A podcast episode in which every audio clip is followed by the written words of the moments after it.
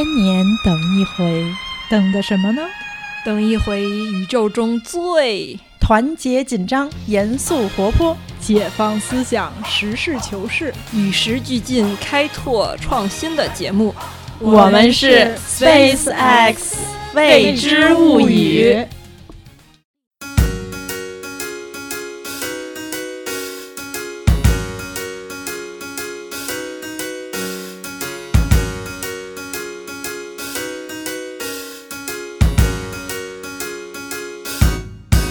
好，我是上身穿着一件意大利队服的 T 恤，下身穿着一件棉和亚麻混制的草绿色九分裤的瓶子，太高级了。大家好，我是上身穿有写有“怪力的女孩”字样的 T 恤，下身穿了牛仔短裤的蚊子。大家好，我是上身穿着男款白 T 恤，下身穿着睡裤的橘子。啊，英国买的睡裤的橘子。上面还都是英国的街名儿，当然不是我买的。这一期呢，我们来跟大家聊一下自我认知这一系列的第二期节目。嗯，这一期我们的角度是穿衣服。这个选题最开始是我来提出来的，是因为瓶子前一段时间经历了一个对自己的自我认知和自我装扮产生了小小冲击的事件，大概是今年的初夏的阶段。然后我做了一个关于环卫工人的报道，大量的采访了各个岗位的环环卫工人。其中有一天呢，我约的是要去采访。所谓掏大粪的那一组的环卫工人，嗯，而且采访是约在了下午，然后我中午稍微休息了一下，下午就没想太多，抓了一件 T 恤就去了。我们国家的这个环卫工人，他现在还有不少都是属于事业单位，对对对，嗯，然后我先去采访他们的书记，然后这个书记再给我介绍具体的。嗯，由谁哪个具体的工就是环卫的师傅，然后我来接下来采访。当我看到他们的时候，我会我才意识到他们还是比较重视这次采访的，因为他们 看到我的时候，他们愣了一下，因为我身上我穿了一件红 T 恤，上面有一个非常大、非常鲜明的白兔子，然后他们看到我的时候。嗯，我还戴着那个今年比较流行的那种墨镜，是那种你戴上之后对方完全看不到你的眼睛，并且我的那个墨镜的颜色还是紫红色的，闪闪亮。对对对，非常闪。嗯，然后他看到我我在那儿询问的时候说：“您就是来采访的记者是吗？” 然后我顿时就惊着了，对，觉得好像有点不太合适。但是毕竟我已经工作了这么多年，脸皮已经杠杠的厚，嗯，然 后还是很自然的采访，嗯，并且因为我采访一般都还是比较认真的嘛，嗯嗯，采访这个掏大粪啊什么，我都跟他们去现场，然后跟他们，我们虽然没下井啊，因为现在工人们也都不下井了。但是也都现场操作了一下，那个画面还是不是特别美观的，并且还是有点儿会溅到身上啊什么的。嗯，可能这些师傅们也觉得就是这个记者也挺认真的吧，没会没有，我觉得可能是部分扭转了一下他们最开始的那种觉得这个人到底是来干嘛的那种印象。后来到快结束的时候，他们就跟我聊天儿，哎，说你干了几年了？我我就意识到他们可能是想问，就是你是不是新来的之类的，就是穿成这样，嗯。然后我说你猜我干了几年了？然后他说哎，这个我们猜不出来。我说我已经干了，嗯，大概快十年了。然后他们说哦，我心想怎么样，有没有震撼？但后来我又想了一下，因为我我自己想想过，就是说每次采访之前。根据不同的场合，我也稍微会有一点着装的意识，但这一次我确确实是有意识，因为我要去采访一个比较脏的工种。我想那我就不要穿的太正式了。后来我回来就是觉得自己这一点想法特别不好，因为我觉得越是这样的工作的人越需要尊重，然后我穿成这样，我觉得对人家不太尊重。但是在这样的场合，我到底应该穿什么呢？以及他们在一开始看到我那种反应。就是我在想，我是完全不符合他们想象中的一个女记者的形象的。那他们想象中的一个女记者的样子是什么样的呢？然后我还挺好奇的，因为我的工作其实和同行同事们的交流都不太多，都是单兵作战。和同行们有的时候会集体采访啊，嗯，或者聚会啊，嗯，感觉大家也都比较自然，没有刻意的着装或者打扮。觉得我们这个行业是没有办法形成一种比较统一的，嗯，着装风格。前两年有一个电影，嗯，是陈凯歌执导的，然后其中姚晨就是非常有名的微博女王，在里面扮演了一个女记者的形象，她的着装和她的那个。工作房间的那个环境遭到了我们同行们的疯狂吐槽，但是，嗯，他其实姚晨，他作为一个明星，他也是一个和记者打交道很多，甚至把好多记者当成自己闺蜜的这么一个明星。那就是说，他相当于塑造了一个人们印象中的，或者说他觉得人们能够接受的一个记者的形象。然后我当时就想，那这个形象到底是什么呢？以及我这个人在着装方面确实不太在意。那既然到了这个岁数了，嗯，多少也得花点心思。所以就是想跟两位主播以及听众朋友们交流探讨，主要是学习一下。以及我觉得，就是从小到大自己装扮自己的这个过程，甭管有多，就是多强烈的打扮自己的这个意识，都是一种像我们符合我们这个系列主题的一个自我认知、一个自我塑造的这么一个过程。所以今天我们就来聊一下这个话题，就问问两位主播啊，因为我从小都是经常会被误会成是男生的样子的。我穿衣服也比较中性，那你们在就我觉得男生，当然在现在穿女装的也也不是没有啊，但是女生其实穿成比较中性的，甚至穿男装，嗯，或者说穿的很可爱、很很娇媚的、很女性的那种衣服都可以。所以我觉得女生在这方面的选择是比男生要多的。那你们一般在穿衣服的时候，主要是？怎么考虑的？或者说，在什么阶段更喜欢穿偏男性风还是偏女性风的衣服呢？嗯，我没有特别明显的，就是可能上学的时候肯定还是穿，除了校服以外，感觉其他的衣服跟校服也都是一个路数的，就感觉也都是这种偏运动的呀。然后可能说。更中性化吧，基本上就是。嗯，对，可能我见着蚊子的时候，除了还是小朋友，完全没有性别意识，都是穿校服。对，就可能其他的衣服那时候感觉也都是有好多这种类似于，就是 T 恤啊、运动裤啊什么的这种。嗯。那可能上了大学以后，嗯，没有穿就是校服的这种要求了之后，可能会偏更女性化一点吧。但是我觉得我也不是说那种，呃，就是所谓像刚才瓶子举例的那种，就比如说特别甜美啊什么，就完全不是这个风格。你是怎么？怎么给自己选衣服之类的呢？其实我觉得我本身还是很注重的一点就是舒适吧，嗯，然后不是特别喜欢穿那种，比如说特别紧的呀，或者说纯属是为了装饰性好看，然后就是不会难受的衣服。当然，就比如说鞋啊什么的，感觉更明显，可能就是穿高跟的也很少。嗯，如果要说从样式上来讲的话，个人偏好上可能就比较喜欢不对称的。啊，就我有意识的明显感觉到，就是看到那种不对称的衣服，我就会比较兴奋。对对对，我也是。其实有一些衣服可能本身，比如说它的款式还挺简单的，但是它在上面做一些不对称的变变化的时候，我觉得我就会比较喜欢。可能也有一部分，比如说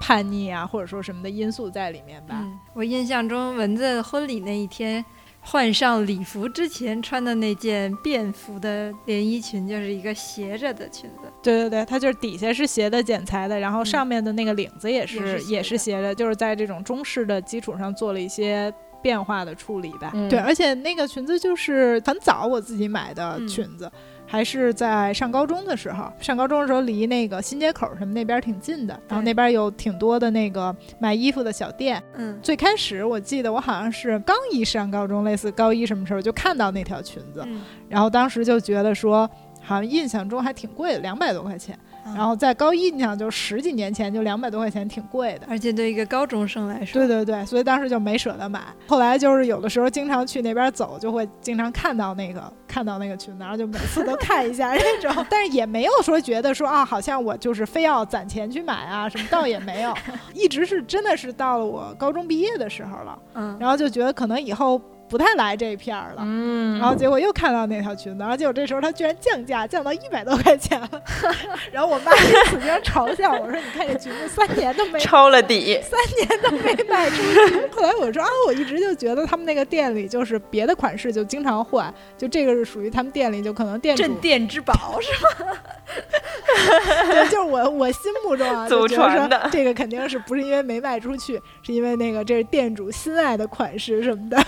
对，然后后来就在高中毕业的时候，最后还是把这条裙子买了。嗯嗯，就一直是觉得这个也是属于让我心目中觉得比较符合我自己风格的裙子吧。嗯，所以就是说你还是挺常穿裙子的，是吧？对，但是可能就是长裙比较多。嗯，基本上我基本上没有那种短裙，就是膝盖以上的那种。像我自己就是裙子非常的少，也就是上一期节目我们不是说留过两年长头发嘛？那个时候买过几条连衣裙，但是现在，所基本上也不怎么穿了。然后今年才刚开始买了一两条裙子，那也是在我老公的抗议之下。意思就是说，我们两个认识的时候，我还穿穿裙子，当年被欺骗过。对对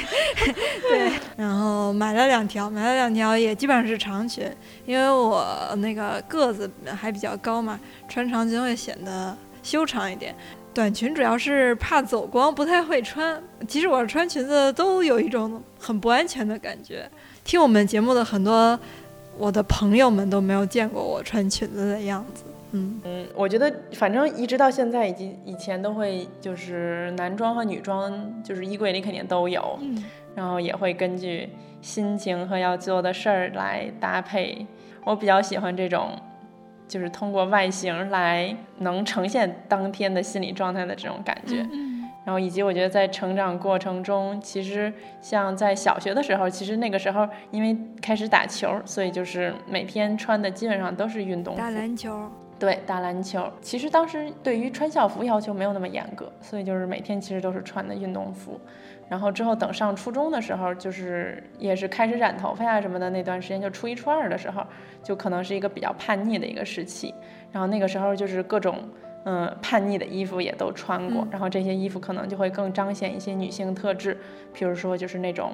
嗯，很紧的喇叭裤，就是上面很紧，下面就开的很大，就是那个时候很就是那种什么 H H O T 啊什么这种韩国的组合刚刚进入到中国嘛，所以就是类似于这种风格，就比如说很高的松糕鞋呀，或者是这种，然后包括是那种有大大荷叶边的衣服呀之类的，就当时都会就是都尝试过，然后但是再后来就是。可能还是打篮球，所以就是会穿篮球鞋，就是包括当时那种比较新的什么乔丹系列，你像什么当时是乔十八、十九、二十，就当时就都穿过。因为我当时打球只跟男生打，基本上就是不太跟女生打，除非是因为打比赛你只能打女队儿，所以才会跟女生打，所以就会下意识的想要融入吧。就是现在是事后想，觉得应该是想要融入，所以也是会，就是当时基本上平时也很多时候就是穿那种篮球大裤衩儿。就是那种很宽很肥，然后大概会膝盖长度的这种，就是咣咣当当的大裤衩，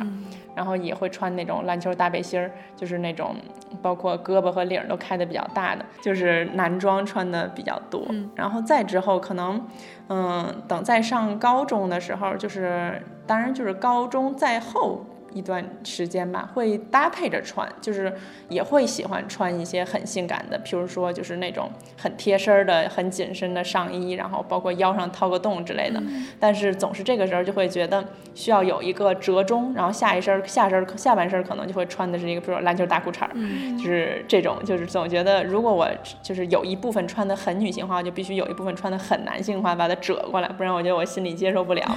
就有这种感觉。嗯，对我对橘子的印象就是刚才橘子说的这个，上半身穿着一个紧一点的衣服，下半身穿着裤衩。就是挺肥大的，并且穿着篮球鞋，这是我上高中的时候对橘子比较深刻的一个印象。是吧？因为篮球鞋好多是高腰的，看着特别热，所以我当时印象还挺深的。嗯，而且橘子特别瘦嘛，高中的时候特别的瘦，然后穿这种肥大的，就是显得特别的逛的。对对对，就其实也是当时就是校服，其实好像大家也经常会穿那种就是选稍微大一点的。我觉得那个时候，我觉得不是一个对自己的身体，就是以及就是说女性的身体很有自知，然后以及嗯，就是很接受的一个状态。尤其是下半身，我觉得我当时也是很喜欢穿比较宽大的裤子或者是什么的，就也是觉得自己的腿粗，然后就是觉得那个。嗯，上身也是会就觉得，就是因为腰一直都很细，所以我觉得我对上身穿紧身一直都很接受，但是对下身穿紧身，我觉得我一直都不是很接受，直到就是很近，就是近三四年，我觉得才会开始穿，就是嗯丝袜呀，然后超短裙呀，然后而且会觉得是一种很坦然的一种姿态，我觉得我其实我自己觉得很神奇，就是我觉得我开始这样穿之后，我就一点都不觉得自己腿粗了，以及就会反而会觉得就更接受自己的腿型吧，因为之前也会觉得自己的腿型不好，不是那种很直的那种的腿型，然后以及包括就是因因为从小一直都打球，所以就是肌肉就是大腿的，就是腿部肌肉都确实是比一般人要发达，所以确实是会看起来很壮，就不像就是很多女生如果穿小裙子会有那种就是那种纤纤细腿，让人觉得就是很柔弱的感觉。就是我觉得我一穿上是给人感觉就是啊、就是嗯，就能看出来是有肌肉的。但是现在就会觉得，对，现在就会觉得其实还挺好的，就是认识到这一点之后，然后现在就是觉得嗯很能接受，而且很愿意展示自己的身体，在某种程度上，嗯嗯，所以就是也其实也是一个观念的变化，以及我觉得这其实这个观念的变化，我觉得嗯和就是嗯。对于所谓女性魅力的认识，我觉得还是有关的，因为我觉得我会当时会愿意穿，嗯，短裙啊什么的，其实本质上来说是一个当时心理上的需求，因为当时是跟男朋友分手之后，可能跟之前就是如果那个听众朋友们听了上一期节目，可能跟瓶瓶子当时剪就是留长头发，嗯。就是有点像。然后当时分手了以后，会有一个很短的一个时期吧，就是会有一种强烈的想要展示自己女性魅力的冲动，嗯。因为好像有一种，我觉得可能是因为在关系中，就是某种程度上还是受到了这种传统文化的规训吧，会觉得就是如果有一个男朋友，或者是有一个就是这种嗯稳定的这种关系的时候，会对自己的。嗯，所谓的自己感受到的那部分女性魅力吧，会有一种下意识的压抑，就是觉得好像，就是不要那种什么跟其他的男人卖，就是被人认为跟其他男人卖弄风骚呀，或者这种感觉，所以就会就就是分手了以后，就会忽然有一个这种感觉，所以就会觉有一种冲动，就觉得特别需要就是卖弄风骚，就觉得好像忍了很久了的感觉，所以就就忽然就是很每天都很开心的，就是穿着小丝袜，穿着小短裙，然后就是有一种就是。就特别有一种角色扮演的感觉，嗯就是觉得好像就是想要扮演一个那种娇媚的女生，对，就是我现在就是要 Available 试着做一个，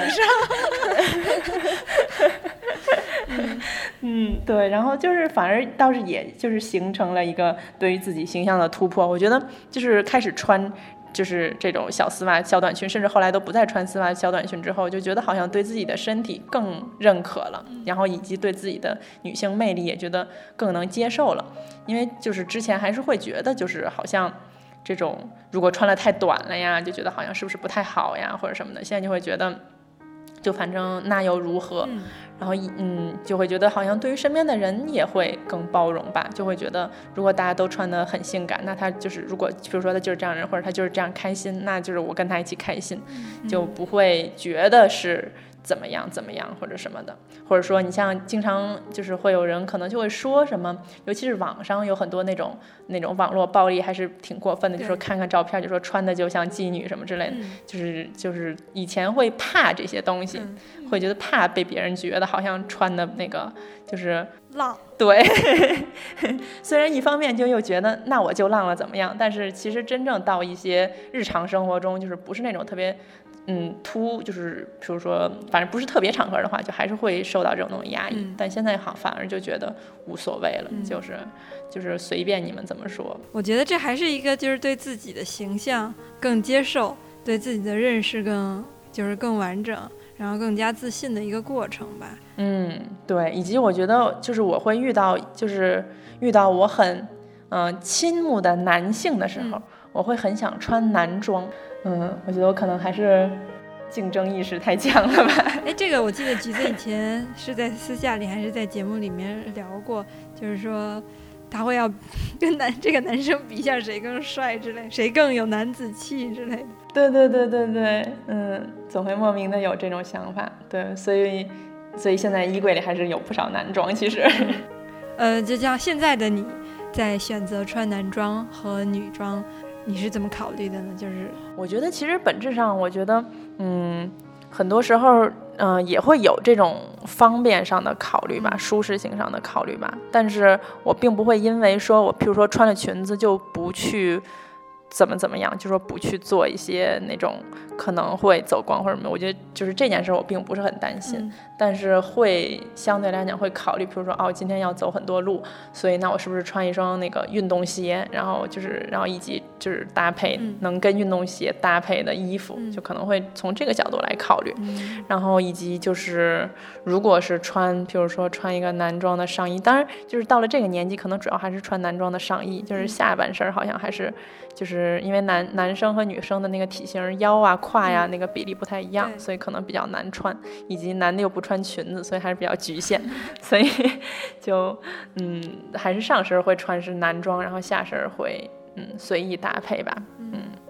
不过这么说起来，我觉得我之前曾经有一次，就是挺小的时候，然后是在西单图书大厦门前，然后就是路上一个路人，然后走过去，但是就是吸引了所有人的目光。然后那就是一个男的，然后穿的是一个那种大荷花领，就是那种飘飘的那种大领的一个那种雪纺绸的一个绿色的，就是亮绿色的一个上衣，然后下半身穿了一个就是虽然不是超短裙，但是是不到膝盖的一个那么一个裙子，然后以及露着大腿毛，然后走过去，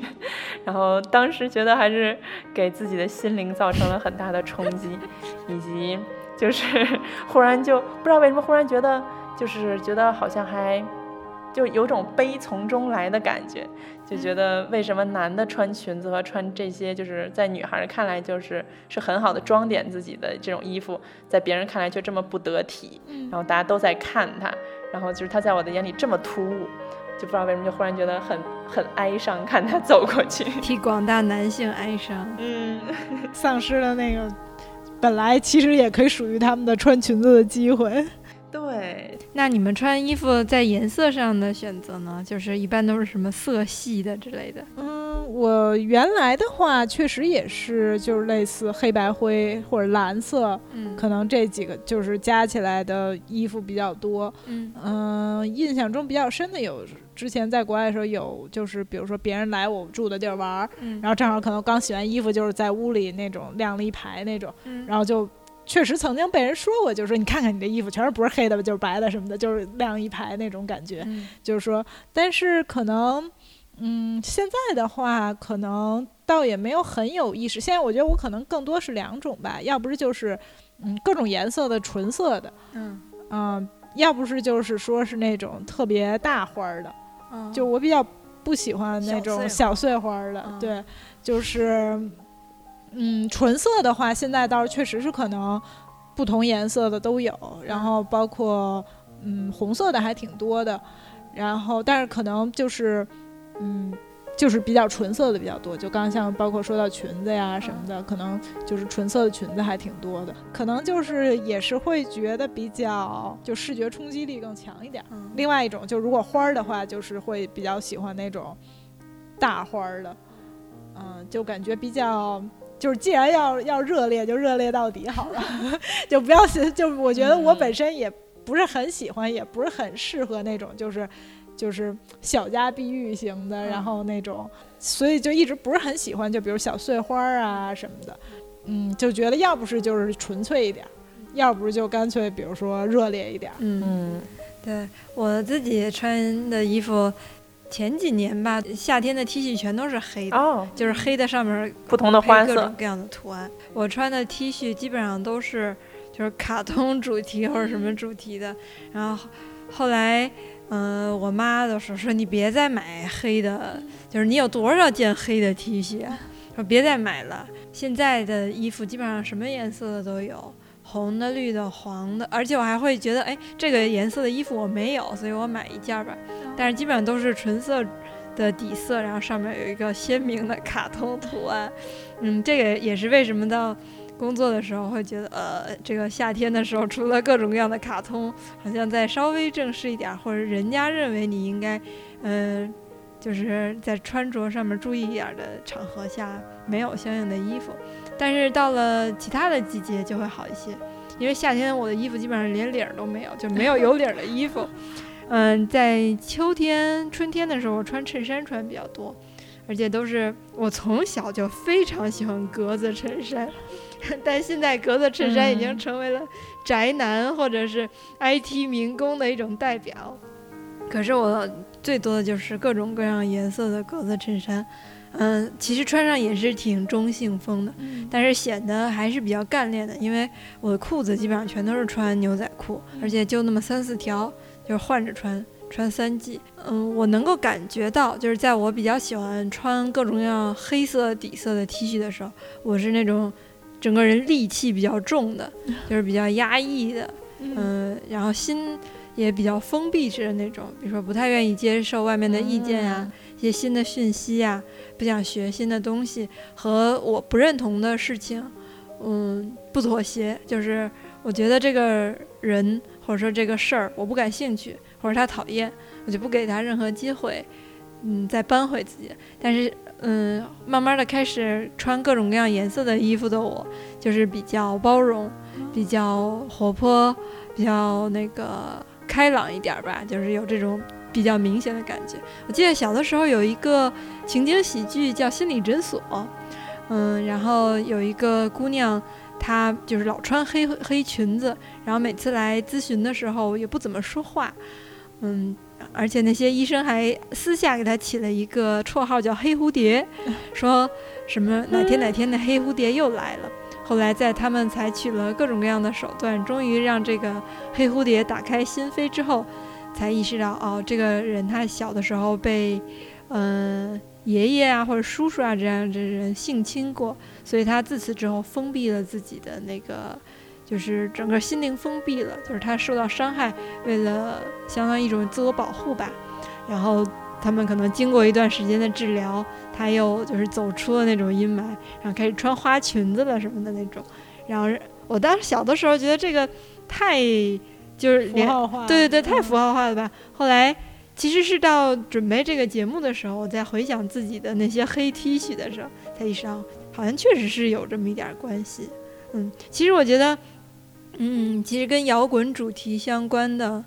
T 恤，或者说喜欢这些的年轻人，好多都穿黑的呀什么的，也有点儿这种，就是这个时候的自己特别尖锐，嗯嗯，是很有点极端的那种感觉的时候，他会喜欢这种，嗯，看上去比较视觉冲击的颜色或者对比比较强烈吧。嗯，橘子呢？橘子是一个名字里就有颜色的主播。对，以及就是会那个就是每次一看到这种橘红色就会觉得好看，然后就会觉得就反正就是就基本上就是一看到橘红色的时候就会觉得啊就是好看，然后我妈都会说你这个好看也来的太简单了，就 就是周围的人都都很知道，就是就是我就会有这种条件反射式的就会觉得好看，就是条件反射式审美，然后以及自己很多。就是小东西吧，其实橘红色的也会比较多，因为大的就是大件儿，你比如说这种大衣呀、或者是这种，嗯、大就是件儿比较大的衣服，会如果是橘红色的话，其实可能会有点儿太突兀，所以可能会相对来讲少一点儿。但是如果说是像是那种上衣呀、或者是这种小裙子呀、什么这种小件儿的橘红色的也是都有，就是应该是说我所有的款式的衣服，就比如说这种，就是包括比如说上衣、裤子、长裤、短裤、裙子或者长裙，就是都有橘红色的，但是一般情况下不会就是一水穿出去。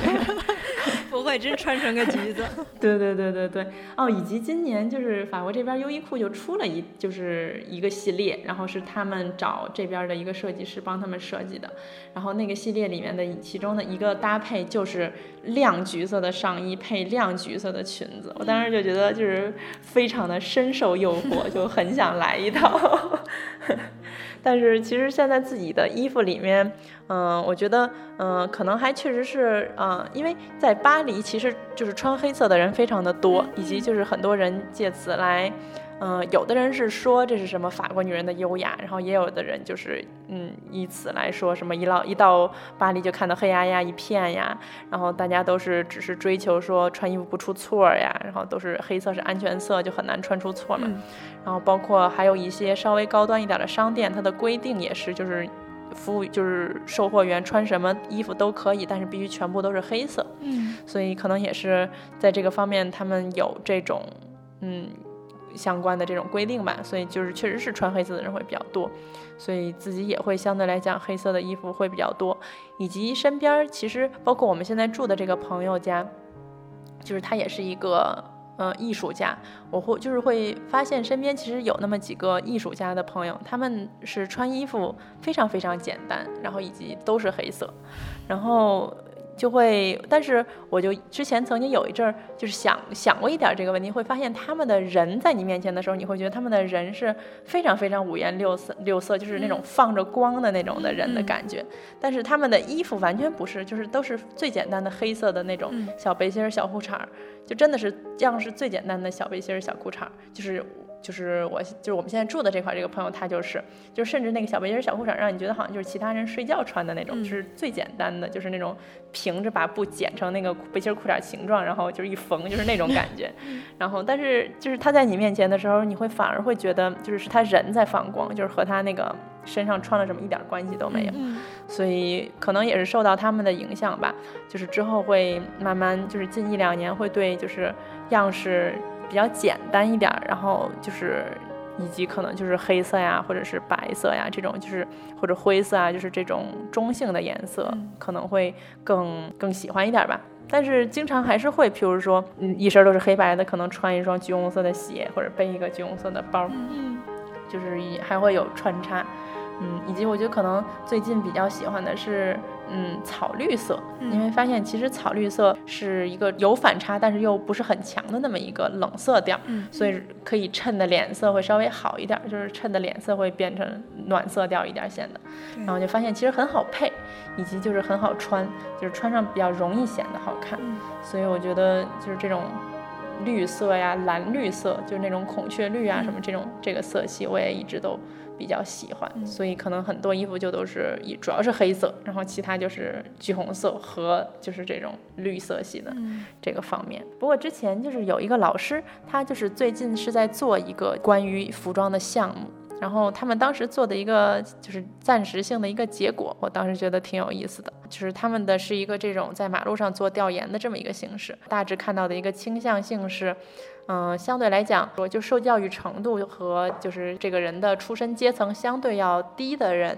就是身上的颜色会很少，而且经常，比如说就是黑色。但是受教育程度越高的人，颜色就会越多，甚至有很多人他可能在身上穿了七八个颜色。后面是我推测，就是可能一来是他可能就是选择，就是他购买的选择余地就更大，因为他经济的能力会更好，以及他可能会去的地方更多，所以他的这个选择会更大。然后另外一方面就是他可能在某种程度上对于自己，嗯。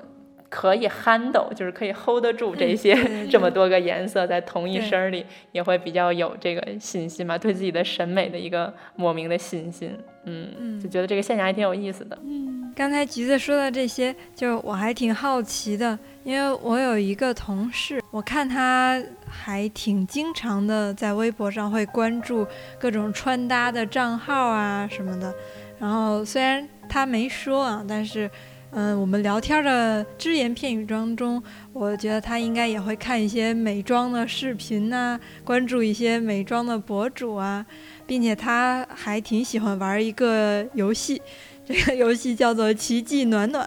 可能我不知道我们听众了不了解啊，这个是我们。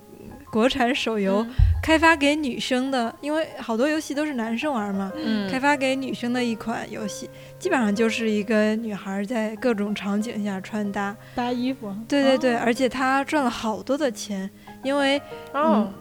因为你穿各种各样衣服，你想搭配衣服，有好多是相当于你要买，就跟以前的 QQ 皮肤啊什么似的这种，嗯。他也挺喜欢玩这个游戏，我不知道他在里面花没花钱啊，不知道他有没有氪金，但是这是一个吸金无数的游戏，所以就是说好多女生从我上初中的时候开始，因为我我和我姐一块儿长大嘛，我姐那时候就开始看，在北京这边叫什么新薇瑞丽之类的这样的服服装杂志，对时尚杂志，然后可能我当时不知道他们看这些是看什么，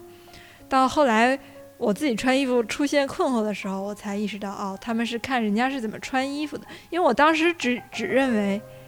他们是在赶时髦。我对赶时髦这件事儿，其实我一直都挺反感的。嗯，尤其是在行就是穿啊或者吃啊这上面赶时髦，因为我从小就被教育艰苦朴素嘛，我觉得这是一件不好的事儿。嗯，但是我没有意识到，其实你是要学人家是怎么穿衣服的，你才知道自己该怎么穿，什么样的更适合自己。嗯，包括我妈，我小的时候，嗯，她经常跟我说啊，好多外国电影也看不太明白，或者也不是特别感兴趣，但他会很注意外外国的那些，就是女女演员是怎么样打扮的，怎么穿衣服的。嗯，然后我至今我都发现自己根本就没有注意过人家到底是怎么穿衣服的。对对对，我也是，因为有的时候以前在那个什么豆瓣儿里，不还嗯有那种，就是前面那个。一个电影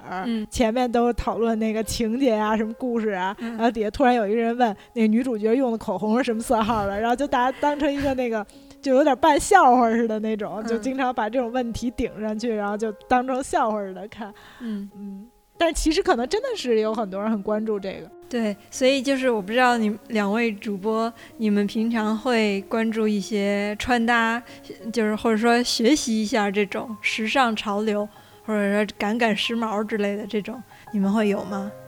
嗯，我可能基本上完全不会。嗯一方面可能也是像刚才瓶子说的，就是说从小被灌输了赶时髦是不好的这件 这个这个事情吧。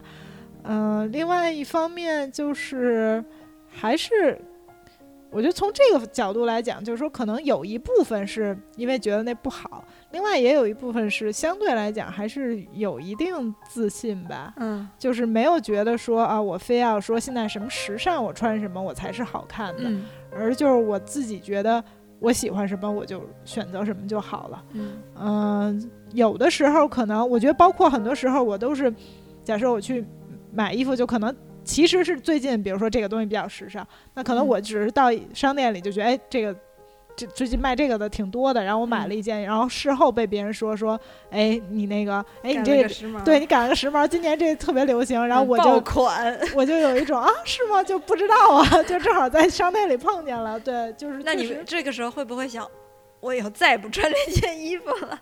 嗯，小时候可能多少会，嗯现在就不会那么极端，现在就嗯觉得反正我买也是觉得当时适合嘛，所以就是赶上就赶上，赶不上也完全无所谓那种，嗯，就是不太会去专门说哎今年流行了什么的。嗯另外还有一点，确实是就是，嗯、我一直都好多衣服就是会穿挺多年的嘛。嗯现在上学的时候的衣服，甚至于比如上中学的时候衣服，有些还也还都在穿，嗯所以这个肯定就更谈不嗯上说时髦不时髦了。嗯嗯嗯，那我觉得其实，嗯，这个方面，嗯，如果和你们两个比的话，就是我好像从小都没有说赶时髦是一件不好的事儿的这个 教育。嗯，嗯我们两个上的是一个红色的学校。对对对，我觉得很很有关系，以及从初中开始，我觉得就是周围的同学就是很赶时髦，然后就是都是会，以及旁边就是就是大商店其实还蛮多的嘛，而且还都是当时相对来讲比较潮一点儿的大商店，对，所以感觉好像大家还都会下意识的还挺赶时髦的吧，以及那个时候开始就是不仅会。嗯，周围都会有人看那些杂志。不过我当年一直都觉得就是这国产的杂志里面的穿搭非常不值得学习，因为就觉得 并不美。因为当时已经开始有一些就是日本杂志的那种，无论是盗版进来呀，还是说大家在网上看就，所以当时就是莫名的好像还比较推崇一点日本的杂志，嗯，以及可能个别的欧美的杂志吧。对，所以就那个时候就是，而且身边有就是。嗯，中学的有同学是会去给那些杂志做模特呀之类这些的，所以当时整个的那个风潮是完全不一样的，就反而会觉得好像这是一种嗯值得推崇的嗯做法吧，以及呃而且以及我觉得就是很好的迎合了就是青春期的小孩可能会对自己的外表相对来讲更关注一点，对对，所以我觉得当时这个关注会得到一个就是是非常充分的释放了，所以反而是好像之后。比如说，就是上大学了以后啊，然后就是我就是看国内很多嗯，上大学以后女生就是说什么什么大一大四的照片对比呀，然后就说变成了女人呀，然后就是变样啊，都在变美啊。就当时反而会觉得挺奇怪的，为什么到现在才变美？然后 就那个时候自己已经开始好像不太在意，对，甩头不，关键是就是 关键是出国以后太穷了，所以就好像不太不太就是相对来讲不太关注了吧。然后，但是我觉得一直都会关注，就是会稍微关注一些，就是比如说时就是这种。大品牌他们的一些嗯新的对于这种嗯服装的美的一些新的定义或者概念吧，就是他们从比如说从这个服装的形状上怎么重新定义，比如说女性特质，或者说他们从这种怎么重新定义服装的功能，包括前几年可能比较时兴的就是比如说那个裙子做的就好像是有那个衬衫的袖子在前面打一个结呀之类这种的，就会觉得嗯会对这种。嗯，新奇的定义，这种就是观念上的变化，会觉得很感兴趣。就是从什么地儿获取这些新奇的定义呢？人家在巴黎，时尚之都，满大街都是，是不是？嗯，会有，真的会有。我觉得这个影响还挺大的，因为嗯，像之前就是，嗯，我们家住的那个街区是旁边就是一个，反正挺高端的，而且就是相对时尚的一个。嗯，大商场，然后以及周围有很多名牌的店，所以路上走的人就是就是感觉就是不需要看杂志，就是杂志上的人都在路上，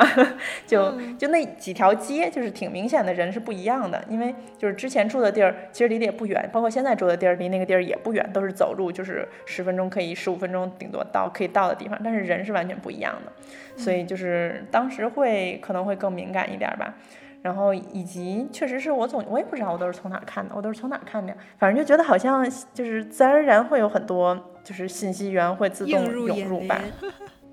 对对对，嗯，也有可能是就是下意识的，就是养成了关注这个的习惯吧。嗯，以及就是现在也会看一些个别的这种街拍的呀，就是这种博主，就是比如说我之前一直嗯比较关注，当年还是旅游卫视，然后什么街拍得奖的。嗯，一个女生，她叫小白，就是觉得她从最开始参加比赛，就是拍的那个街拍的档次，感觉跟别人就不太一样，就是说她那个穿搭的搭配的那个感觉就跟别人不太一样，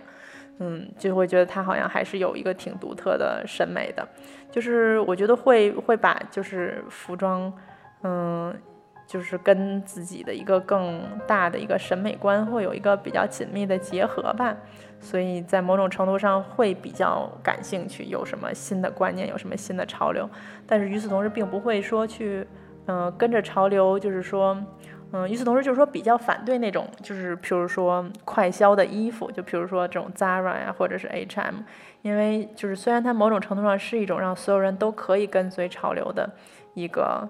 嗯，就是可以说是这种什么时尚民主化的这么一个潮流吧，就是让大家都可以嗯穿得上，就是在新的季度穿上最最新潮的样式的衣服。但是与此同时，就是服装制造业也是基本上是最污染的产业之一。然后就是这么多人，就是大家都这么迅速的更换衣服，一方面它吸走的是，就是说。它只要就是这种说什么民主化，就就是等于是把这个就是享受这件事儿的权利，就是在社会阶层中下放到社会的中下层，让大家都可以享受，但都可以享受对于开办这些品牌，就是办这些厂子来讲，就是它是可以把吸金的层面，就是就是吸到最那个毛细血管的层面。所以我觉得我对这个产业其实相对来讲不是很支持。但是就是说，这也不意味着是说我不会在他们家买衣服，而是我觉得我不会就是就是按照他们的观念，就是根据每一季或者每一年的嗯这种。这种潮流来换衣服，我可能每年可能会买一件儿，可能我认为今年就是穿上以后会显得，嗯，有新鲜气象的这这么一件衣服。但是我觉得我现在好像每年买的衣服，嗯，也就可能在我可能在你们看来会比较多吧。但是我觉得，嗯，可能对于这我周边的人可能会相对来讲少。我觉得可能也就买十几件衣服，就不会再多买了。嗯，就是会有意识的，就是限制。刚才橘子说了一个，就是女生从大一到大四的这种变化，然后橘子说为什么到了大学才开始变化？我觉得这个在我这里，我非常能够意识到大家为什么才有这种变化，就是感觉在这种女性的意识方面的成熟比较晚，嗯，没有意识到，就是我真的是直到不久之前。或者到现在，我跟好多朋友我的交往，嗯，都是没有性别概念的。我对自己的这种性别概念也不是特别的强烈。嗯，之前我们当然已经有一期节目，有几期节目讨论过这个问题啊。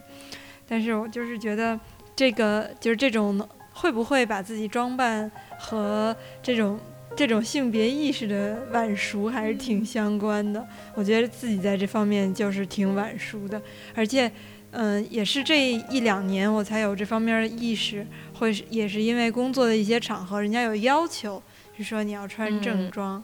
嗯，然后我这个时候才会发现，大家所看的那些我认为是赶时髦的不好的东西，是有功能性的作用的，但而且。嗯，之前我会跟我妈说，我说我同事竟然还花好多时间，就是打扮自己啊什么的。我妈说这也很好啊，这是一种生活情趣，这是一种审美的培养和训练。然后我这这几年意识到自己在这方面落得很远，所以也会看一些相关的东西吧。当然不是主动的，也是被动的映入眼帘。但这个时候映入眼眼帘，我不再是无感，就跟没看到一样。我也会去琢磨一下，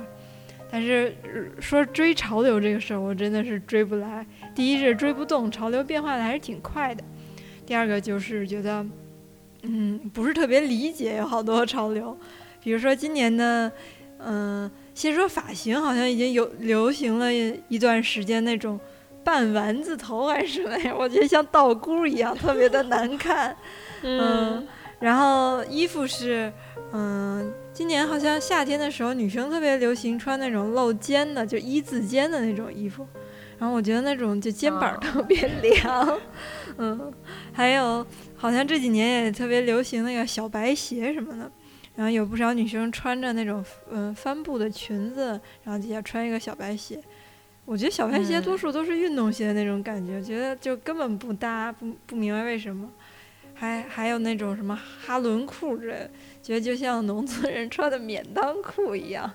都都特别不懂为什么会流行起来。哎，那这些我都这些潮流我都有感，而且就是还觉得很好。对，尤其是小白鞋，我就觉得特别赞这个潮流。就当时一看说啊，这竟然变成潮流的了，那这个必须得赶一下，因为就是就是因为一直都很喜欢穿就是运动鞋之类这种的，然后所以而且运动鞋里其实白鞋相对来讲比较多吧，所以感觉好像比较容易选择。然后你觉得这天天穿运动鞋还是挺舒服的嘛，所以就觉得哇塞，这个潮流一掀起，你立马赶上，就是这么舒服的潮流也是难得。对对对，这个也是我唯一觉得，就是说，哎，那个原就是以前，比如说我出去，尤其出去旅游，就很希望就是说能穿最舒服的运动鞋什么的嘛。但有的时候你出去旅游也不一定天天就想穿牛仔裤，尤其是如果比如说你不是那种去野外什么的，就在城市里，其实完全可以穿裙子呀什么的。那尤其是有了这种类似小白鞋的潮流，你完全可以穿一双运动鞋，然后穿裙子，然后别人也不会觉得奇怪，然后就感觉顿时让自己的选择。范围扩大了不少，对对对，很方便。嗯，刚才橘子也提到一个，嗯，慢慢的耳濡目染，或者是从初高中开始就形成了一个自己着装上面的审美观嘛。我觉得我的这个着装的审美观，多数我自己完全没有有意识的去养成，而主要是由家里人来从小给我买衣服、穿衣服形成的。然后，嗯嗯，大概是从高中、大学开始。嗯，感觉国内的好多户外装的品牌就变得比较多，然后从那之后，我就有了好多好多就是户外品牌的衣服，基本上就是现在的我，除了夏天穿五颜六色的 T 恤以外，春秋冬三季全穿冲锋衣，我有各种颜色的冲锋衣，有黄的、蓝的、绿的、粉的、红的都有。然后冲锋衣一般都是里面有一层棉衣或者是羽绒服，外面是一层冲锋衣的外套。然后我春春秋天就穿那外套，然后冬天的时候加上那层棉袄，那底下永远都是牛仔裤、户外鞋，这就是我的装扮。尤其是像出差什么的，这样穿确实挺方便的。对，冲锋衣内兜外兜都挺多的。每次穿着就是因为我们采访的时候身上要带好多东西嘛，什么录音笔啊、笔啊、本儿啊，然后再加上钥匙、钱包什么乱七八糟的都能够塞得下去，特别方便。所以我的冲锋衣自重是很重的，里面 放着好多的东西，而且就是相相配合的书包啊什么的也都是这种户外的包。但这两年我就觉得有一点儿腻了，一方面是。这种户外装它太没造型了，它的设计完全考虑的就是方便实用、快干，所以有的也不是特别的舒服。然后嗯，而且就是确确实是，尤其是裤子是一点型都没有的，当然都很舒服了。嗯，像有些场合它还是要你穿稍微正式一点，那个就完全没有办，甚至你穿牛仔裤都行，但是你穿户外的这些东西就完全不行。而且书包也是。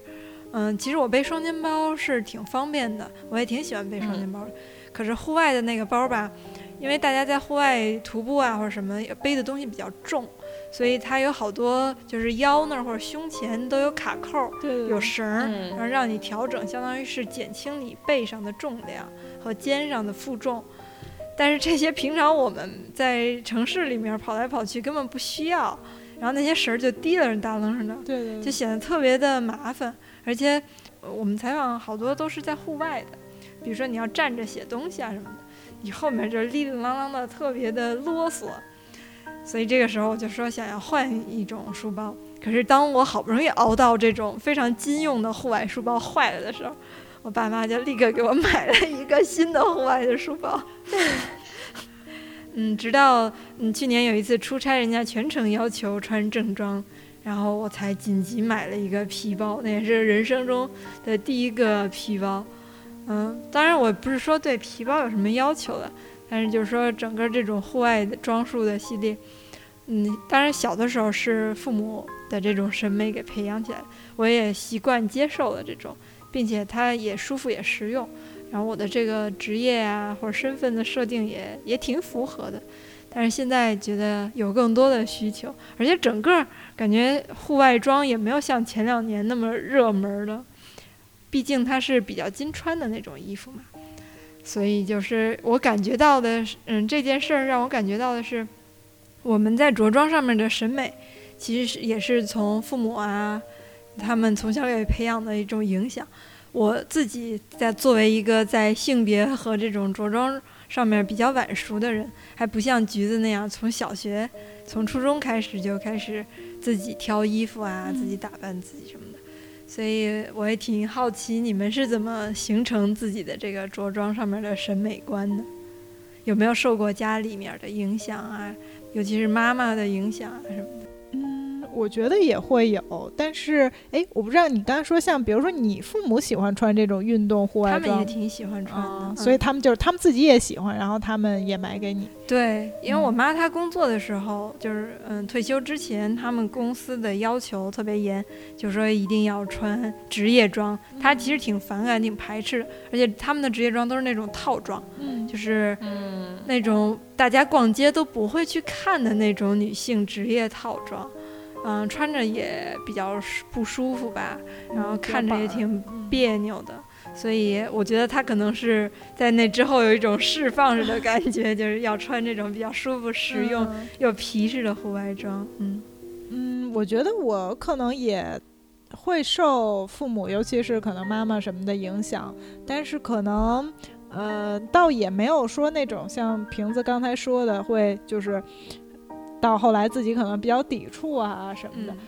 也呃，而且我父母就是，尤其是到近些年，可能也从还从比较小开始吧，就不是特别经常给我买衣服，嗯，基本上买衣服，要不就是我自己挑，要不就是干脆就是我自己买这种。所以他们到对我的影响不是通过这种，就是直接给我买一堆什么这种嗯很少。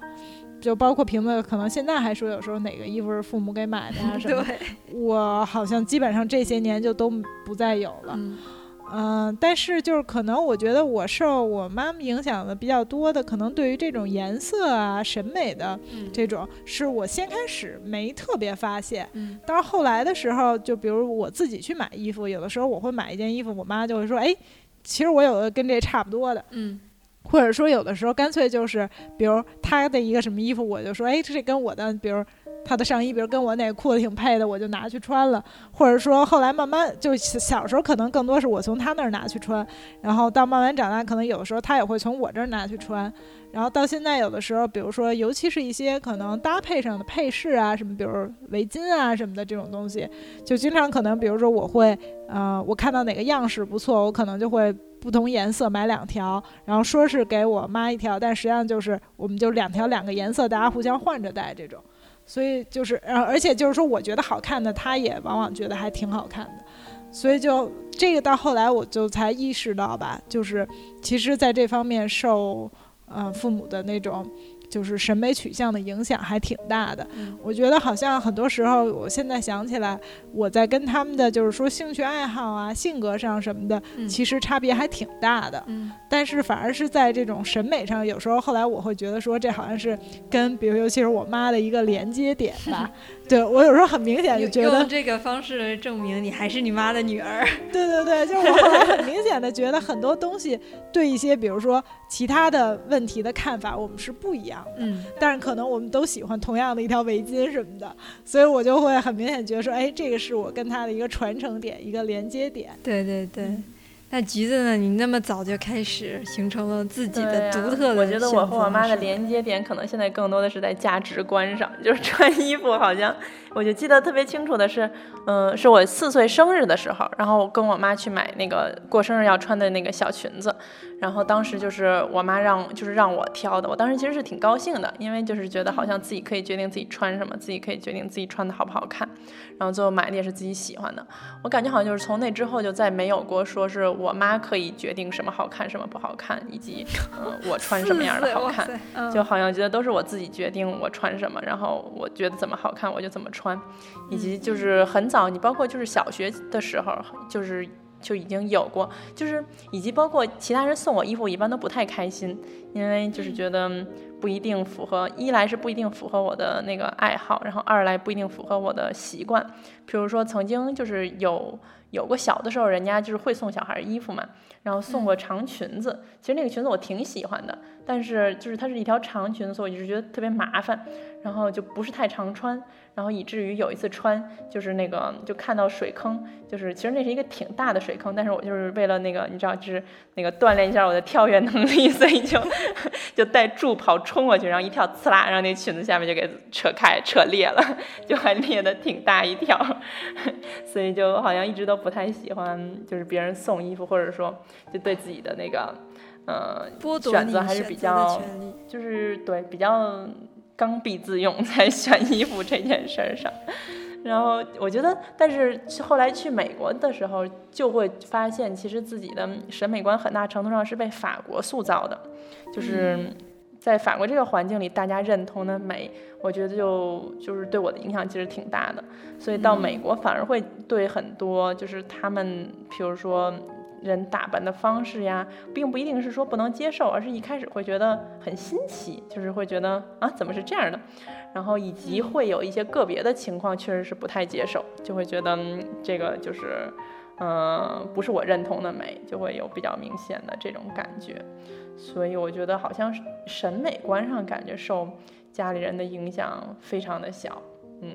但是反而现在越来年纪越大，会越发现可能就比如说价值观呀，就是这种嗯认同的什么是正义啊之类的这些观念上，反而好像是嗯越来越发现受家人的影响还是挺大的，嗯嗯。我就是忽然想到，刚才那个那个瓶子说，就是他穿那个呃外套，就是那种冲锋衣，然后里面会有很多兜儿，很多东西。然后我觉得就就让我想，冬天的时候我的大衣也一般是这样的，就大衣里面一般都会有很大的兜嘛，然后内兜、外兜，然后以及我一般都是什么兜放什么都是就是规定好，就是都是有习惯的。然后每一次就是一穿大衣要出门的时候，就会有一种就是马套鞍子的感觉。就有一种好上路了，就那种感觉。嗯，对，所以刚才瓶子一说，就忍不住笑了两声。嗯，哎，那橘子刚才提到了，就是说在不同的国家，嗯，会有一种感觉，在当地国家的人，或者说某个城市的人，有自己穿衣服的风格。那我们作为中国人，还是有那种中式服装可以选的嘛？嗯，你们有？比如说有中式的服装吗？或者会在什么样的场合下会去穿一下这种嗯中式的唐装或者旗袍啊之类的这种衣服？嗯，这个文字可以好好说一说。呃，我觉得这可能分两种吧，一种就是那种特别正儿八经的，就是所谓中式的服装，就可能像比如说旗袍，就是那种嗯，比如经典款式的旗袍。嗯。啊，或者说，比如说那种比较正式的，嗯，比如绸子的呀，或者是什么，就这种原料的，这种我就是也，除非是，就类似比如婚礼啊什么这种特别正式的场合，嗯，否则的话，就是婚礼的时候，因为当时选择中式的婚礼，所以就是，嗯，也是看了很多这种专门卖就是中式的礼服的地方，嗯，然后最后选择的就一套礼服，一套旗袍这种吧。嗯，还有一种就是像我刚才说那个，就是就是那种比较呃家常改良的中式的服装。嗯，这种其实它就是应该说是现在也越来越多了，应该说是它有一些中式的元素，但是可能从整个的这种剪裁上啊什么的，就是和传统的服装差别还是很大的。比如为了适应现代人的生活呀等等，所以其实更多是采用了一些中式的元素吧。这种我觉得我还是都。就是属于我比较偏爱的一种，嗯，然后各种类型的可能上衣啊、裙子呀，呃，就这种连衣的裙子啊，什么这种，呃，包括一些裤子什么都都会有，嗯，其实最开始可能是觉得说，嗯，也是算一种想要标新立异一点的吧，嗯，尤其是可能上中学的时候，那时候，嗯，就有这种中式元素的衣服还挺少的，对。那时候，所以就是那时候穿的时候，就会有一种说这跟大家不一样的感觉，嗯嗯，然后又觉得同时就是也还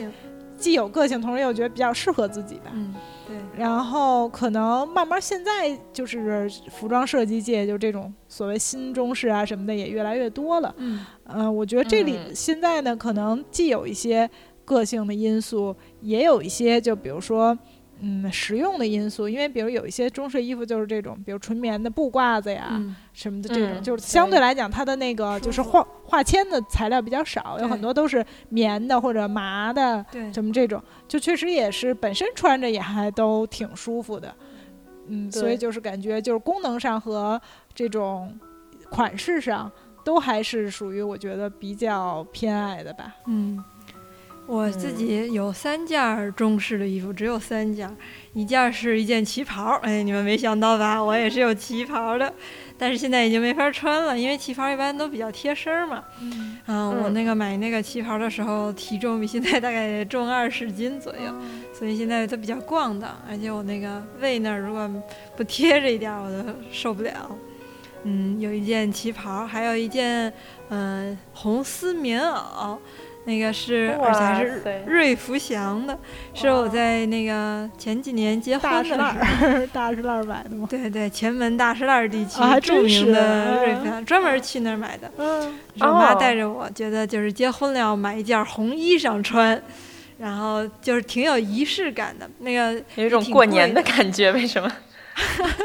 对，也是快过年了，就是上千块钱吧，一一千、一千三、一千四吧，就是一件红的棉袄。嗯，然后我也自己也有一种，对，就是类似于妈妈送女儿出嫁给买一件红棉袄，非常有纪念意义。对对对。嗯，但是我这个人生活当中比较粗糙，尤其是吃东西灌水，经常容易洒，所以我就是都没有穿，基本上只穿过一次那个红棉袄吧。那个红棉袄一直在我家柜子里供着，有一点本末倒置的感觉。嗯。然后去年。冬天去上海出差的时候，嗯，因为一些原因去了蓝印花布博物馆，然后那个蓝印花布博物馆，嗯，它是有好多那种蓝印花布的那种非常传统的南方的中国的女性们穿的那种衣服，扎染，对扎染，然后我当时特别的贵，一件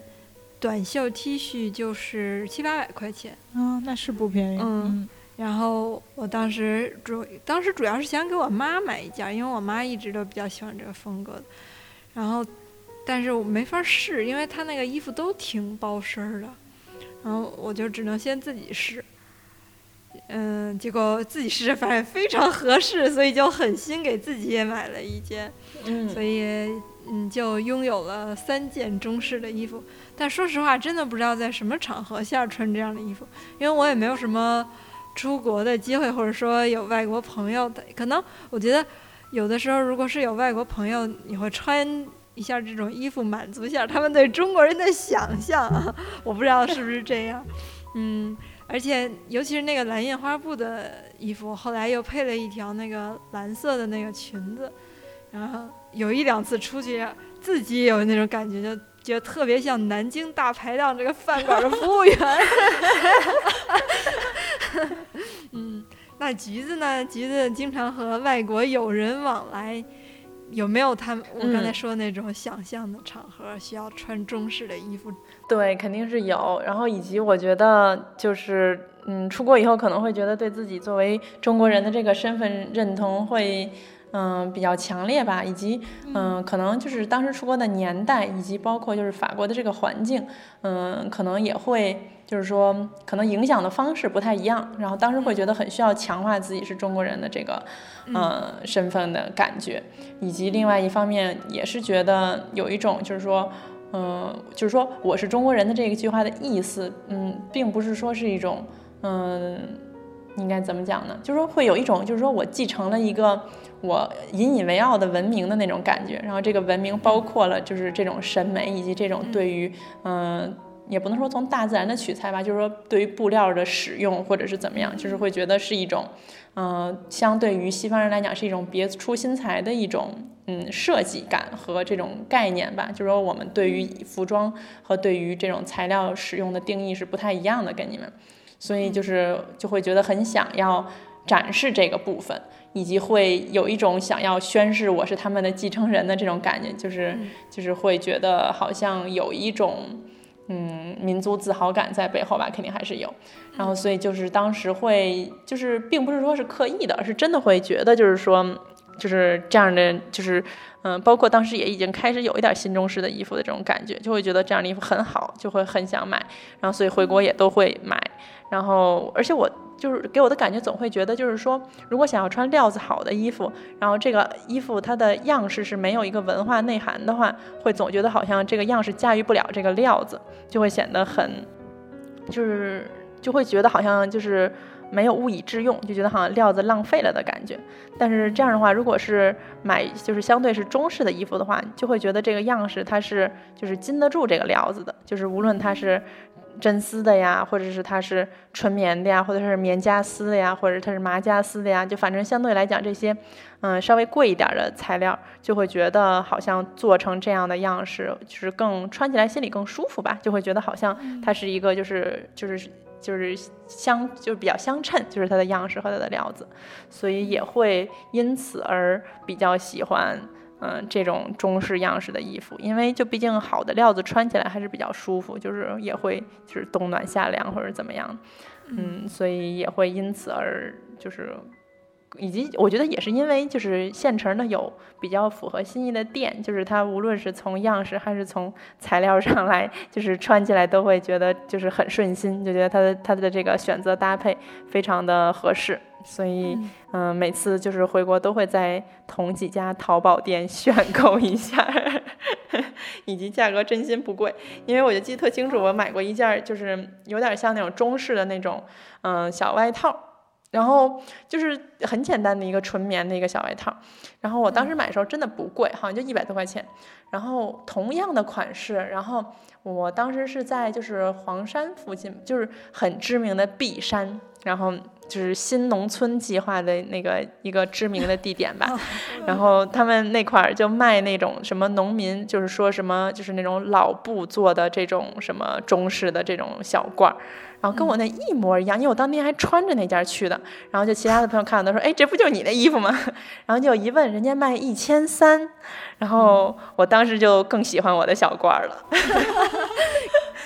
嗯，我确实也是觉得，就是现在很多中式衣服就是可以比较日常穿，对，可能不太像瓶子说这种需要就是说供起来啊 什么的。对对，就是你如果是那种特别贵买的，在特别就是专门适合很多场合的话，那可能是就不能天天穿着上大街的。是，但是确实现在有越来越多的这种中式的服装，就是嗯也不是特别贵，然后样式也是就是为了适应我们现在一般的现代生活而设计的。嗯，对，就是平时就可以穿。对对对，是的。最后一个话题啊，我不知道你们所处的行业或者领域里面，对于你们的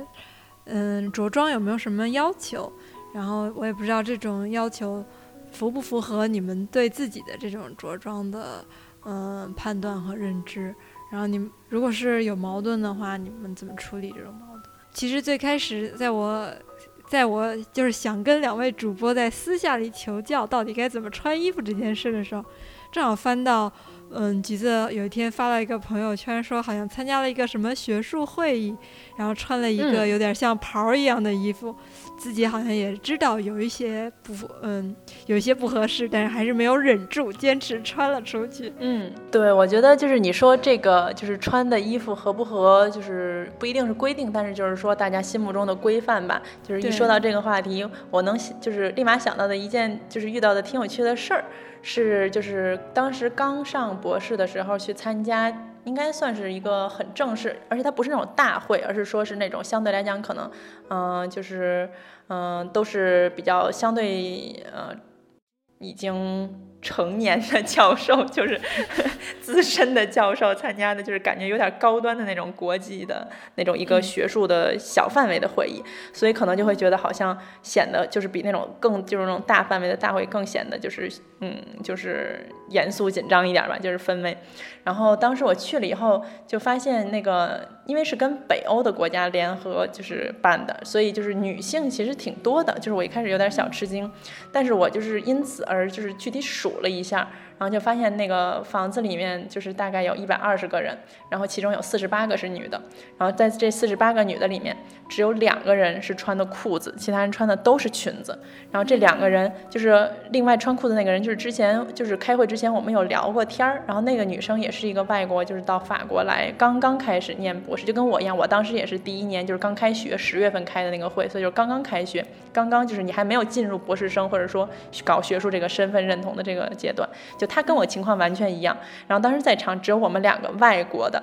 第一年的新进的博士生穿的是裤子，就是女生，其他的女生穿的都是裙子。虽然可能这只是一个，就是这应该是一个没有，就是说不应该把它就是说推，就是就是直接上升到一个什么社会规范的层面，就是说大家都应该这样。但是当时这件事儿确实是给我一点触动，就是让我意识到，就虽然这是一个很职业，然后以及就是说学术这个职业在某种程度上是被看作一个相对男性化的职业的一个情况下，但是作为一个女性的学者，就是到了一定阶段之后，大家会。比较认同的一种行为方式，仍然是说要穿裙子，在这种相对嗯正式的场合，就有点感觉还像就是有点嗯，当然这个可能不是一个恰当的比喻，但是就会想到，比如说那种嗯，就是能想到那种说欧洲的那种什么贵族的舞会，就是女的也是要穿裙子，男的要穿西服，就是那种感觉，就是正式的场合下，就是还是会大家需要回到一个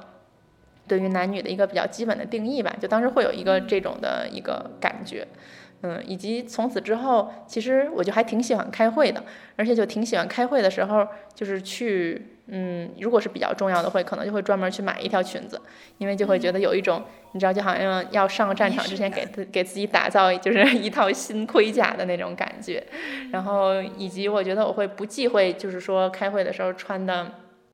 不能说性感吧，但是会。愿意说展示自己的女性特质，就是并不会对此而有所忌讳，反而可能会在日常生活中很多场合，我是不愿意展示，就是说穿可能会让人觉得是展示女性特质的衣服的，就是反而会觉得愿意把这个东西当做一个。嗯，其实我觉得可能是某种程度上是一个女权主义的一个斗争的过程，因为就是想说，我就是想要彰显，就是我是作为女性来进入到一个这个现在虽然女性越来越多，但是经常还是会被认为是一个男性应该就是称王称霸的那种的一个场域里面，就会有这种就是会，嗯，会是愿意以这个身份去进入的，所以之前是曾经有过一个裙子是。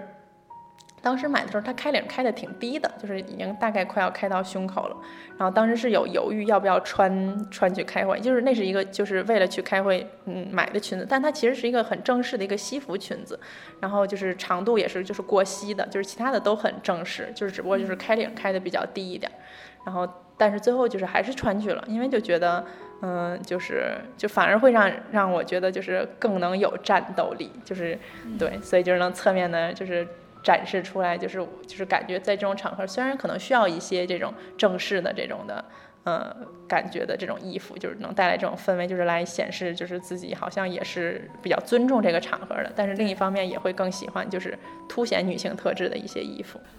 我觉得就是可能在，因为之前在这种，比如说一直嗯属于事业单位啊，包括中间也有到这种嗯属于国家机关式的地方工作过，然后可能在这种地方相对来讲呢，嗯，会也还是就是我觉得他怎么说，他的这种对你的着装要求可能。嗯，有一定的，但是又没有像说那种，比如说外企啊什么的那种，需要你穿的，比如说，嗯，非常正式。就比如说在日常工作中，尤其是比如没有这种会议啊什么的时候，就是一般，我觉得他的要求是可能更多你。不能太就是，比如说太暴露，或者说什么这种。其他的话，就是一些相对休闲的，倒也还可以。所以我觉得我最开始的时候是没有很明显的一种，就是说啊，我现在要从一个比如说学校的环境到一个工作环境，所以我需要去比如说买一批职业装，就先开始不太有这种这种感觉。嗯嗯，但是虽然就是可能比如说我有一两件有，比如说。有一两身这种偏正式的，然后只要比如开会的时候有的穿就可以了。嗯，但是后来的话呢，呃，我觉得其实所谓的这种职场上给人的压力，就是在穿衣服上，对于我来讲，反而有的时候不是款式，而是我后来意识到，就是说，很多人上了班以后是要每天换一身衣服去去上班。我觉得这个事儿是一个我觉得非常有压力的有压力的事，而且就是我后来就决定，就是说。我不接受这个事儿，就是，当然夏天，比如说你每天的衣服就出了汗什么的，这个这个无所谓哈。就是我觉得，比如说以前，比如从我个人的习惯来讲，比如我冬天穿一个毛衣或者穿一个比如毛衣的裙子什么的，如果从我个人的习惯，比如尤其比如上学什么，我觉得我不会说我穿一天然后就就把它换了。嗯，那你是就是感觉洗也不是，然后你把它挂着，过两天你再重新穿，好像也不是那么那个。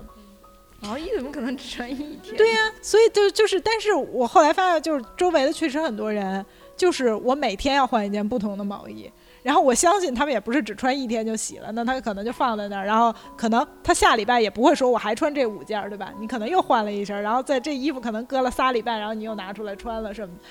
然后我就觉得说这个是一个，我就觉得从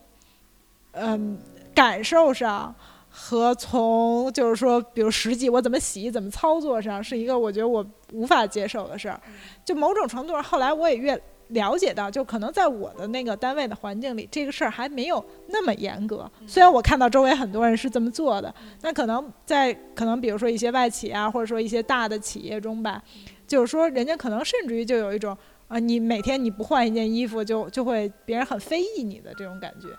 然后，但是我就觉得这是一个让我很很难接受的事儿，就是有而，首先就是说这个事儿是基本上是针针对女性的，就男性当然其实他们可能也每天换一件白衬衫，但是就是属于。嗯，你至少不是一个那么明显、那么那什么的东西，但是就是说女性，比如说他们会觉得你应该每天换一身套装什么的，我就觉得就是是一个特别过分的过分的要求。而且我觉得另外一方面的话，既然你不可能做到说我每天就是每天把这一身衣服穿一次我就洗，嗯，那何必呢？那就是说，某种程度上就因为这个规矩导致你的就是说你需要说。我有好多身衣服其实是脏的，放在那儿，就是实际上我觉得从就是卫生习惯上来讲，也是一个不好的事儿。谴责这种制度，但是就是说，可能最开始，包括后来我看到，就是说有些人就会觉得说，可能起源上，嗯，大家就会觉得说，你每天回家换一身衣服，如果你没换衣服，就是就那意思，感觉恨不得就是说。潜台词好像就你昨天晚上住哪儿去了？你是不是就没回家？然后我就觉得特别荒谬，对 对吧？就是尤其是说你，比如冬天，我我上哪儿住？我会自己天天在家住，我也是天天就是可能就是就是这身厚的衣服什么的。包括就是说以后后来就意识到说这种，比如说去呃开会啊什么的，别人就会觉得说你需要你每天换一身新的衣服。嗯，然后。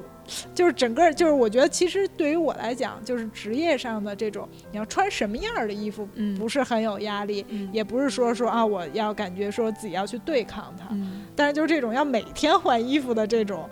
这种行为，就包括而且他所谓的每天换衣服，不是说说你这三天都穿一条裤子，然后你换一件上衣，而是感觉就是每天换一身衣服。而且就是我意识到说，周围的很多人确实是在这么做的。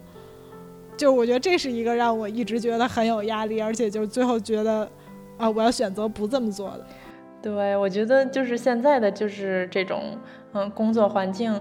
会觉得好像对于这种着装，可能一方面也是这种，就是随不随意，然后就是可能是在这个维度上可以来呃区分，然后另一方面感觉好像从就是政治立场上也会有区分，就譬如说，如果是嗯，尤其是在法国，会有一些品牌其实是明显的是嗯，某种程度上是某一个阶层的人会穿的，然后大家会直接就是。嗯，就是说，大家这个解码能力就是比较强的，就是很多人都可以看到你的这个衣服，就是知能直接给你解码成你是一个生活在什么状态中的人。所以我觉得好像现在就会慢慢的就是选择的时候，那些品牌的衣服是彻底不会看的，因为就是嗯，一方面其实也是自己认同了这种价值观，然后另一方面也会就是下意识会觉得那不是给我们这样的人，然后以及嗯。之前其实跟有一个朋友聊到过，就是我觉得还挺有意思的，就是他会觉得就是穿衣服上非常有压力，就是他觉得不能穿的漂漂亮亮的去，就是这这种，你包括上课呀，或者说是就是见同事呀，因为可能别人会觉得你不用心做学术，然后成天就想着打扮呀，或者这种，对对对，就会觉得有一种反向的这种的一个压力。然后，然后他也会觉得嫌弃，说周围的人都是邋里邋遢呀，然后很多人很不注重打扮呀这些方面的，所以就是，嗯，我觉得这个背后现就是说他还。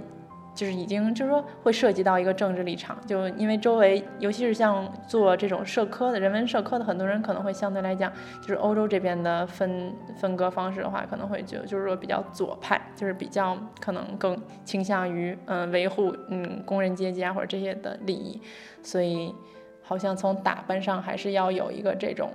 就是政治身份在里面，就是不能穿就是资本资产阶级人会穿的衣服，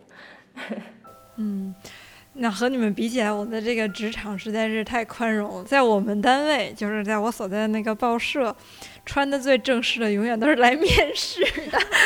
还有还有实习生之类的，就是他们不知道我们这儿的这种着装的风格。而且我刚来的一段时间之后，我也被吓到了，因为我刚开始是做夜班的，我们这个报社的主体也就是做夜班的。我会发现有人穿着拖鞋来上班，然后即使是男的，穿着那种明显是很正式的衬衫，他也不塞到裤子里，就那么邋遢着就来上班。因为毕竟上夜班嘛，大家也比较辛苦，也需要一个比较宽松的环境。而且，嗯，因为我们上班的时间非常长，你也不能穿着拖鞋，实在太不合适了。所以即使是冬天，我们有几个老总都他都是穿着凉鞋的，就是穿着那种沙滩鞋的，就是为了让自己更舒服一点。好吧，嗯，因为有的时候我们有着急的时候，还要跑来跑去啊什么的。我觉得，嗯，就是回到我们这个系列的主题嘛，就是这种着装是也是一种自我认知和自我塑造的这么一个过程。我觉得我对于这件事儿来说，就是我发现我的这种这种认知太迟了，嗯，然后在在我终于意识到我应该在这上面用用心下下功夫的时候，然后我才在回溯自己为什么到现在才会意识到有这个需求，才会就是感受到别人觉得你穿的不合适的这种目光，那可能是因为就像橘子说的，嗯。就是从小，他从四岁就开始给自己买衣服了。我到现在一年基本上也不会给自己买超过四五件的衣服。那总还是有更新衣服的需求，家人看不过去了 就会买来摆在我面前。以及工作环境当中，确实我们的这个行业没有一个就是非常统一的概念的印象，更不能说跟外企比，让你穿的。嗯，有多么性感，或者说穿的有多么的显得那么职业，嗯，那么可信之类都没有，都是一个比较随意的环境。但是我觉得随着年龄的增长吧，我在这这是有外界原因的，你也不要那个怨自己。我觉得把自己嗯打扮的得体，符合自己的这种性格特征，然后符合当下的场合，还是挺有必要的。所以我觉得就至少。这件事，我虽然没有说在穿衣服上面认知自己是一个什么样的人。但是我认知到自己在这方面的缺憾，也是一个不错的事。嗯，那那譬如说，就像你说的，就是你们那块儿，呃，办公室里大家可能都是穿着比较舒适的这种，嗯，着装。譬如说，有一个小姑娘每天都那种精致的打扮，然后穿着小裙儿，穿着高跟鞋，然后就是什么梳梳着那种什么头发，然后化着妆来，然后每天那样上班，会你觉得会引起就是大家的那个？非议吗？就是首先我们这儿女同事比较少啊，其次就是说我们有女同志很注重打扮，但她不会打扮成很职业的那种样子，她就是打扮成自己认为好看的样子。然后第三就是如果有橘子说的这种人，我估计他在招聘的时候是不会就是就不被招了是吗？对对对，不是说 就是每一个单位，它招聘有有各种各样硬的指标，它还有一个就是气质相不相合。我们这是一个就是说这方面还比较随意的这么一个单位。可能如果有这么样一个小姑娘来，大家都觉得 hold 不住，不是不是她配不上我们，是我们配不上她。嗯，会有这样的感觉。嗯，那今天我们聊的挺多啊，这是我们认知。认识自我系列的第二期节目，我们已经从头开始到身上了啊！接下来还有哪些角度？也欢迎大家通过微信或者微博，然后跟我们互动，提一下新的意见。对，再说一下，我们的微博和微信都是 SpaceX。呃，未知物语，然后期待跟你们更多的互动，然后也欢迎你们在网易云或者是荔枝的评论区留言，我们都会及时的看到，然后及时的回复的，好吧？然后关于嗯着装，你们自己如果有什么故事啊，或者说关于上一期节目你的这个发型或者穿衣服和自己的这种形象上的这种判断有什么相关的？有意思的这种经历，也欢迎你们通过各种渠道说出你的故事，然后让我们感受到尴尬的不止我们有，不止我们一个人。行，那今天的节目就到这儿，大家拜拜。